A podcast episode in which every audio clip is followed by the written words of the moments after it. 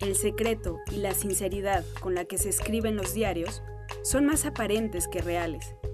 En Querido Diario, Teddy López Mills se pregunta si quien se adentra en sus páginas busca solamente la verdad. Decidí hacer como una especie de repaso por varios diarios, que son diarios que yo he leído a lo largo de los años, son los diarios que yo tengo más a la mano, y también son los diarios clásicos, que son el diario de Goncourt, el diario de Renard, que es quizá menos conocido, pero es un libro hermosísimo, los diarios de Virginia Woolf, que a mí me parecen una de sus obras maestras, el de Pavese, que es un diario muy extraño, una especie de declaración de muerte constante, y el de Reyes al final, que es el que menos conozco, pero que he ido leyendo aquí y allá, ¿no? Picoteando. Y hice un repaso al mismo tiempo con la idea, digamos, la, la hipótesis de que no puedes formular una idea general acerca de los diarios, que esa es su característica admiras un escritor, admiras la parte más íntima de ese escritor, quieres hurgar en la parte más íntima de ese escritor. Y lo íntimo no necesariamente es limpio, ¿no? Puede ser un lugar muy pantanoso. Entonces, eso es lo que buscas en un diario.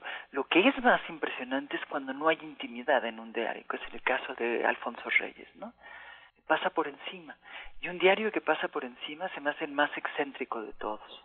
Y finalmente, salvo en el caso de que des instrucciones precisas de que se destruyan, lo estás escribiendo para que se lea. Eventualmente ese diario se va a leer. Hay un lector en la mira. Por eso digo que es una apuesta muy extraña, porque es una venganza diferida. O sea, si estás hablando de tus, de tus amigos, de tus más cercanos, de tu familia, de, tu, de lo que te ocurrió, frustraciones, amarguras, pensando que es en secreto, digamos, creyendo o dándotelas de que es un secreto, pero no es un secreto, no va a ser un secreto. El criterio de verdad en un diario es muy, digamos, es, es muy movedizo. ¿Por qué sería verdad o por qué sería mentira? Lo que piensa Virginia Woolf, por ejemplo, y que pone de los judíos, un día no necesariamente lo va a reafirmar dos semanas después, ¿no?